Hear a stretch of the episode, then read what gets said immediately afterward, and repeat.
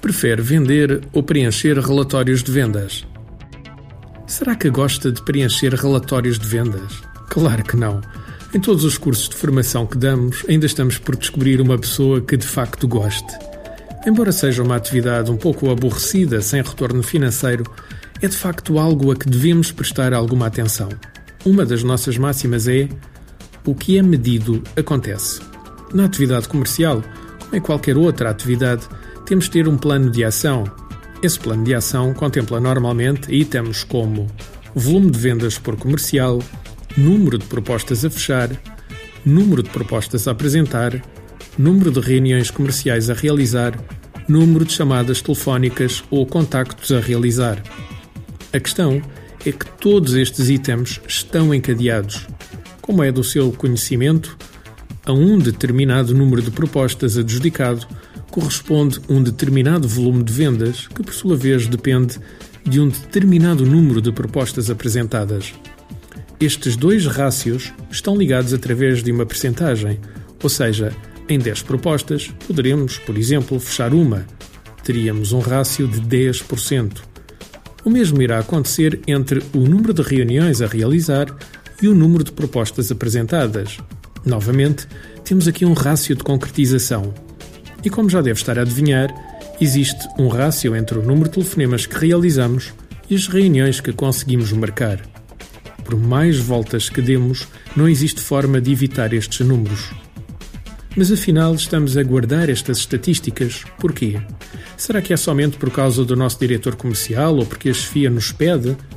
Existem duas razões fundamentais para o fazermos.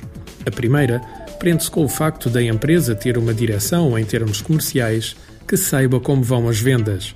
Isto irá permitir que possam agir em termos de correção ou iniciativas para evitar o não atingimento de objetivos.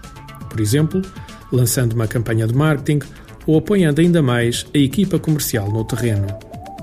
Agora, a outra, a mais importante, prende-se com a nossa performance.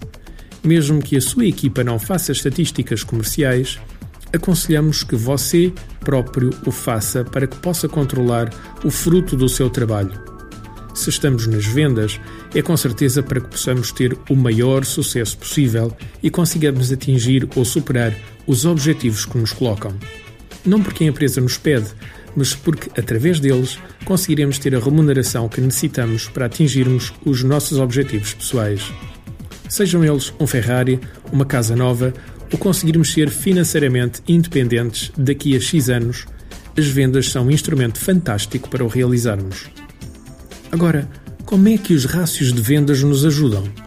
Muito simplesmente, através do facto de que o que é medido acontece.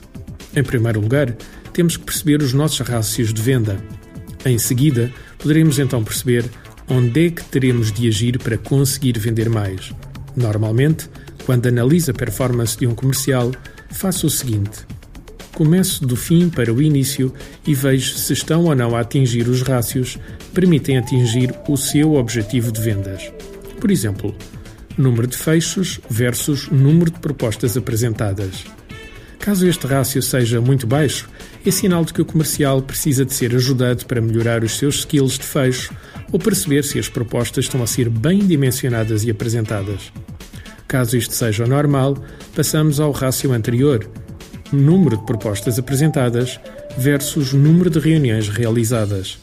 Aqui determinamos se o comercial está a conseguir passar bem a mensagem na reunião e, consequentemente, o cliente pedir-lhe que elabore uma proposta. Caso o número de reuniões seja alto, mas o número de propostas esteja baixo, temos novamente de perceber o que se passa aqui.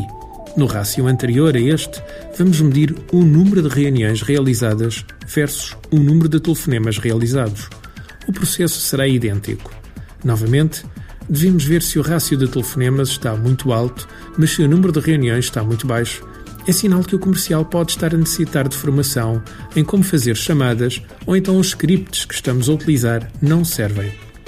Caso o número de chamadas esteja baixo, aí só há uma coisa a fazer: perceber o porquê do comercial não as estar a realizar.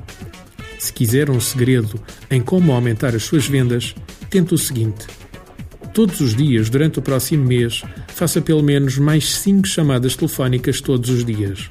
Como é que isto ajuda? Muito simplesmente, os rácios de todo o processo comercial.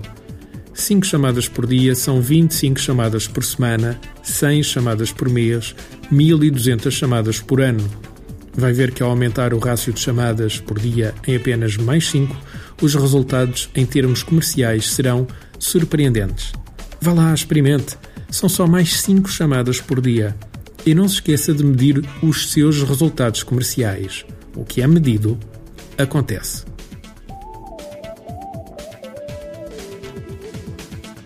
Artigo de José Almeida, locução de João de Souza, produzido nos estúdios da Universidade Autónoma de Lisboa.